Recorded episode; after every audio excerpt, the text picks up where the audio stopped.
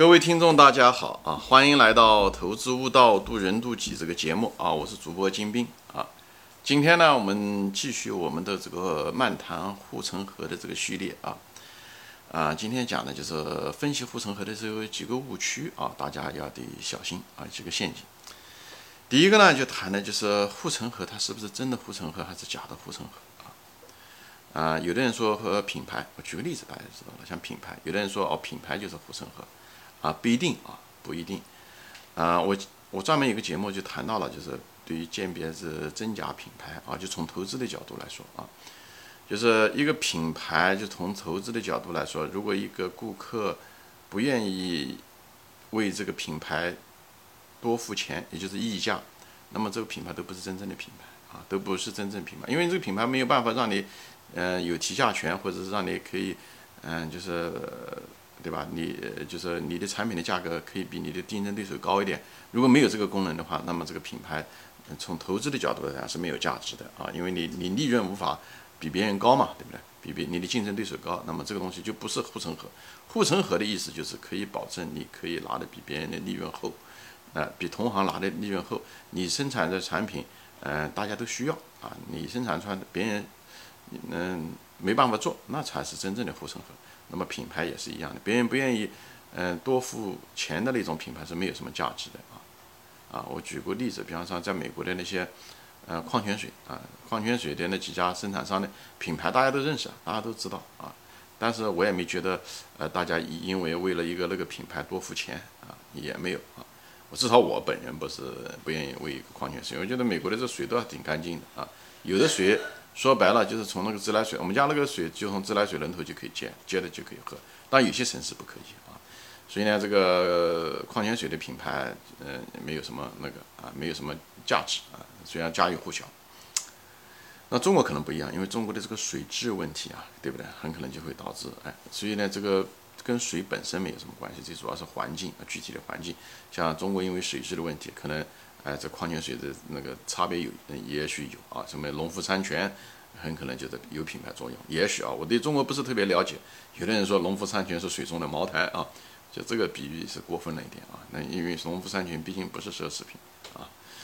嗯，那像在在美国呢是什么呢？美国有很多品牌的公司，其实现在也不行了。当年还不错啊，当年还不错。像美国的一张宝洁啊，在中国也卖的不错那个宝洁。宝洁的品牌其实基本上没有什么溢价作用了，曾经有过溢价作用啊。现在因为它嗯产品品牌各样都是，我也没觉得它这个品牌卖的价格呃比别人高怎么样，我也没觉得，常年啊也没有觉得的。当然了，像这种消费品的时候，你嗯就是有品牌不一定能赚到钱啊，不一定能提价，但是没有这个品牌是肯定不行的啊。所以你如果他说一定是护城河吧。那我只能说是一种属于手势的护城河啊，就是没有是肯定不行的，有，有了不一定行啊，保洁啊这些消费品啊这些东西啊，快消品，这是一个，就是你当你鉴别一个护城河的时候，你也得花精力去想，这个是是真的护城河还是假的护城河啊？所以我前面讲了这个，呃，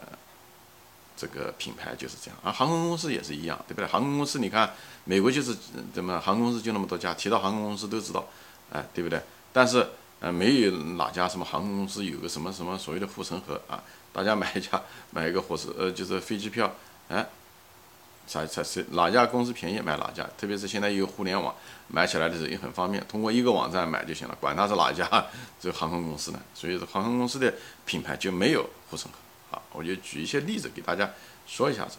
所以呢，在分析所谓的不要把品牌跟护城河划等号啊。顾客愿意多付钱的品牌才是值钱的护城河。那么第二个呢，就是什么呢？就是有些护城河是只要是靠钱扎出来的护城河，都不是真正的护城河啊。钱扎成就是靠资金啊投钱，都不是护城河。至少它那个护城河很脆弱，很脆弱啊。因为当年的时候，就是嗯以前的时候啊，没有银行或者是股市不是很发达的时候，人们的资金不容易筹集的时候啊。那时候的时候，钱都是呃散落在千家万户的床垫下的时候，那时候哎资金就就是一个呃稀缺的优呃资源，所以这时候的时候，你如果能够搞到钱来来个投资啊，就像以前的时候他们投资啊花了很多，以前的时候啊呃像美国开始的时候投资那些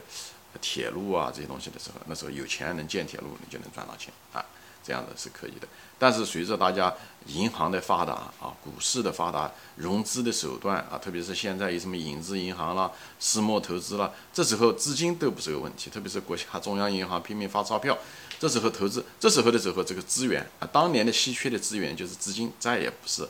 稀缺资源了啊，所以这时候的时候，他建立的东西就不是护城河，谁都能干啊，所以你要看资源，这个资源还是不是稀缺，对不对？就像。呃，说白了，就像比方说说知识吧，啊，知识以前的时候是稀缺的啊，以前嗯稀缺，那现在知识因为有互联网，再也不需要，就知识那个资源还是知还是那个知识，但是它已经不稀缺了啊，所以这就是为什么发达国家曾经他们的知识因为没有互联网，所以他们知识可以留在他们的国家啊，现在互联网以后，那一秒钟之内在你这地方，下一秒钟我就能看得到，那么这时候他这个国家就知识就没有护城河了啊。所以大家对资源的本身要有抱着一种发展的态度，看它还是不是那么样的值钱，还是那么的物以稀为贵，就是这样子的。像特特特别是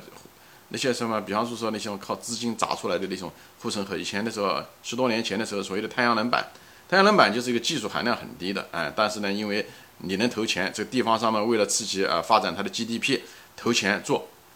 资金砸出来的那些当年的上能啊也好，还是什么也好。那的含量都很低，就是要靠钱砸，所以这些企业最后，哎，过了那么七八年就完蛋了，就这个不是一件不奇怪，他们没有根本没有护城河，他们那种护城河是纯粹是靠资金砸出来的规模啊，就是包括国家的，你像比方那些钢铁企业吧，对不对？无论是嗯，像我曾经工作的像马钢公司啊、宝钢啊、呃武钢啊，宝钢可稍微好一点。因为它毕竟管理上面还稍微好点，像这些东西都是靠这种钢铁公司、基建这些东西都是靠资金砸出来的啊。如果没有国家的扶持，无论是在金融资源上面的扶持啊，还有很多政策上的扶持、土地资源啊等等这些东西，没有给他们这种扶持的话，哎，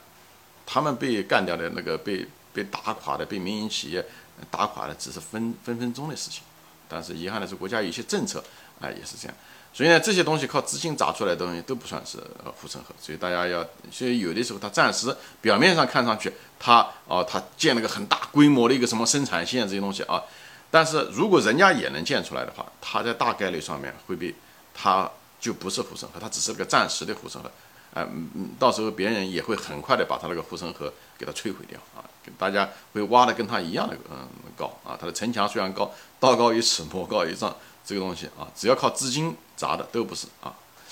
嗯，再举例子吧，比方像富士康，它可能有点不一样。富士康可能当时也是花钱啊，那种加工业投大资，嗯，大量的资金以后大规模生产，对吧？但是它开始建的这护城河是靠资金砸出来的护城河啊，就是规模比别人大嘛啊，它的固定成本啊、摊销啊相对来讲比别人低，它比别的那个加工业，比方比小的加工业能把他们击垮啊。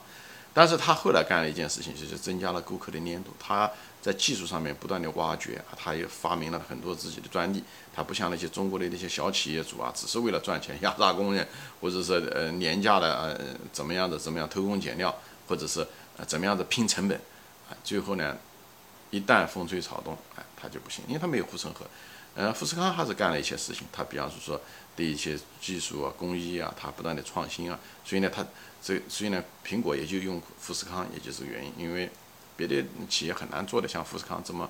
这么好。呃，无论是产业链也好，还是这种加工的一些特有的工艺也好，所以说白了，他就除了通过资金先砸了个护城河出来以后，他又他又弄了一个另外一个护城河，比这个更宽更深，就是顾客的粘度啊。所以呢，苹果离开它不行。所以像中美贸易战打成这样子，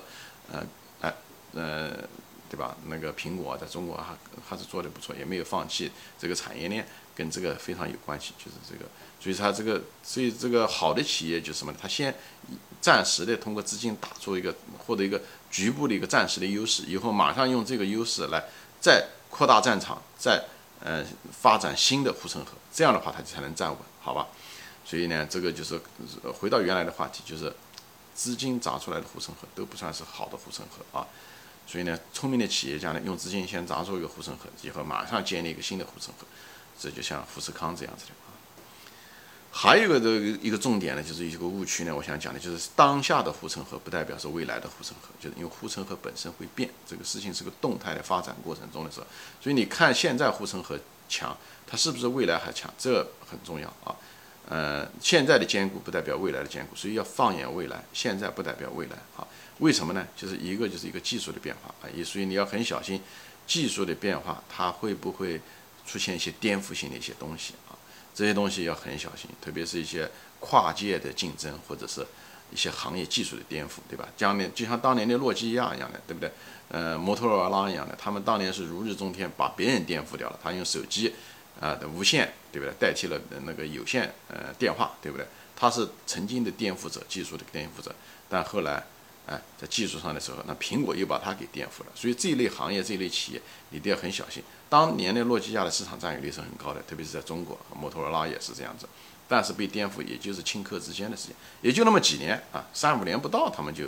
呃被打了，就几乎破产或被别人收购。啊，这个就是呃现在摩托罗拉和那个。嗯，诺基亚曾经的霸王，这被都被都被别人收购了，一个被微软收购了，还有一个被当年被嗯谷歌收购掉了，后来又被卖掉啊，命运很惨，所以所以就是说，你不要看这个护城河当下有多高多深啊多宽，但是你看它能不能够经得住打击，所以呢，你要看那些变化，哎，这个技术上的变化，这是一方面。啊，技术上的变化和颠覆，还有一个就是消费者的这个习惯的变化，有没有一些变化，对不对？它消费习惯如果变化的话也不行啊。像比方说可口可乐，对不对？前面讲了一百多年的护城河牢不可破啊，不断的在增厚增强。但是现在也不行了啊，就是因为人们的消费习惯不一样，人们再也不愿意吃这种高糖的、喝这种高糖的饮料，所以它的护城河也也渐渐的不像以前那么厚了啊，也在不断的在消融中，它也在不断的在维持吧，因为它有它用它，因为它有几条护城河，那用它的渠道的护城河吧，来不断的加深，来买别的嗯竞争者的对手的产品，来利用它的这个呃。嗯，它的那个渠道的优势啊，来还在维持着它的那个利润啊，维持它的利润，但是也渐渐的，它这种品牌重要也在不断的在消融之中啊，不像以前那么强大了，很多人都不喝了，就喝的更多的可口可乐卖的是更多的是别的产品啊，不是可口可乐这个本身这个产品了啊。那么还有的就是。既是消费习惯的变化，又是那个技术的变化。比方说，苏宁和国美啊，就是个典型的例子。人们的消费再也不喜欢在线上消费了，啊，就线下消费了，不愿意到商店，啊，在网上一买很方便。特别是年轻这一代人，啊，不喜欢逛商店，他们就直接在网上一设计，品种又多又好，像在阿里巴巴啊、京东啊这些地方买，啊，价格又便宜，服务质量又能保证，啊，等等这些东西。所以呢，啊，消费习惯。本身改变，本身技术也改变了，对吧？转成网上，所以呢，苏宁和国美呢就遭受了这种消费习惯和技术颠覆两重的打击，所以他们被打垮的这种 这种护城河被打垮的速度更快，哎，毁灭性那种程度会更大。所以无论和苏宁和国美现在都是眼口惨喘，对啊，就是必须要跟别人在一起合作才能够，也许勉强能够活下来啊，也许就就最后就破产。我觉得他们的命运不会太好啊。这都是，哎，当初的时候如日中天的护城河很强，但是未来哎就不一定行。所以作为一个投资者，我们都要非常非常小心，我们不能够静止的看问题，这是一个认知，对不对？不要静止的看问题，就像刻舟求剑是一样的，对不对？我们不能静止的看问题，一定要发展的看问题，看到变化才是核心。哎，芒格说过啊，那在能够看到变化的人很难，能但是能够赚大钱，在股市上能赚大钱。就是这个能看到变化，也是买成长股的一个核心的一个技能啊。所以呢，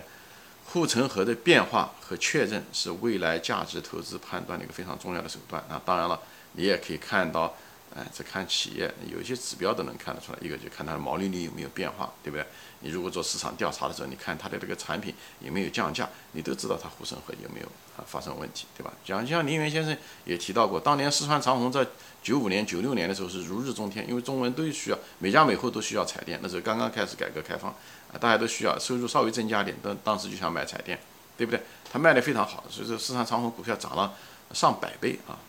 但是后来。嗯，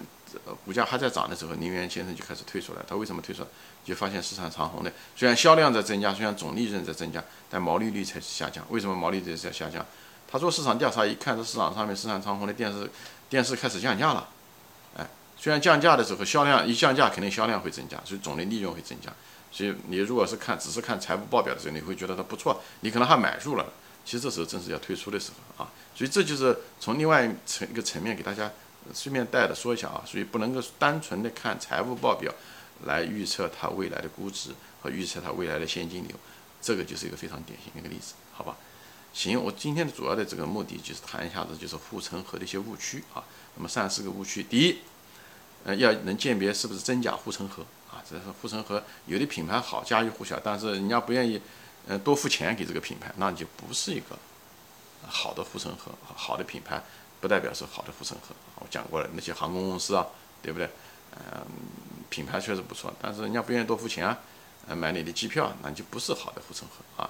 呃，第二个呢，就是什么呢？就是用资金砸出来的护城河，都不是真正的可以持久的护城河，因为资金现在是不，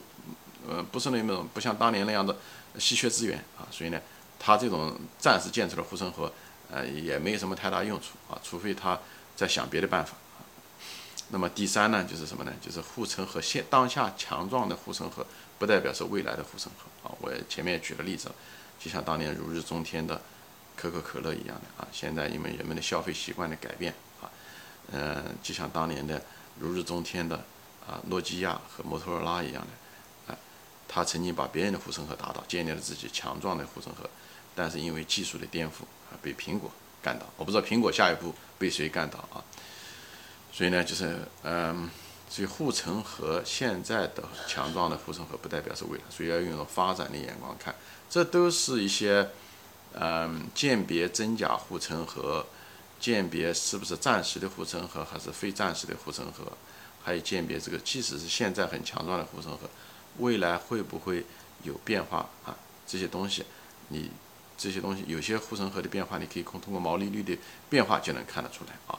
好吧，行，今天我就暂时说说到这里，给分享一下这个分析护城河的这些误区啊。谢谢大家的时间，呃，我们下次再见，欢迎转发。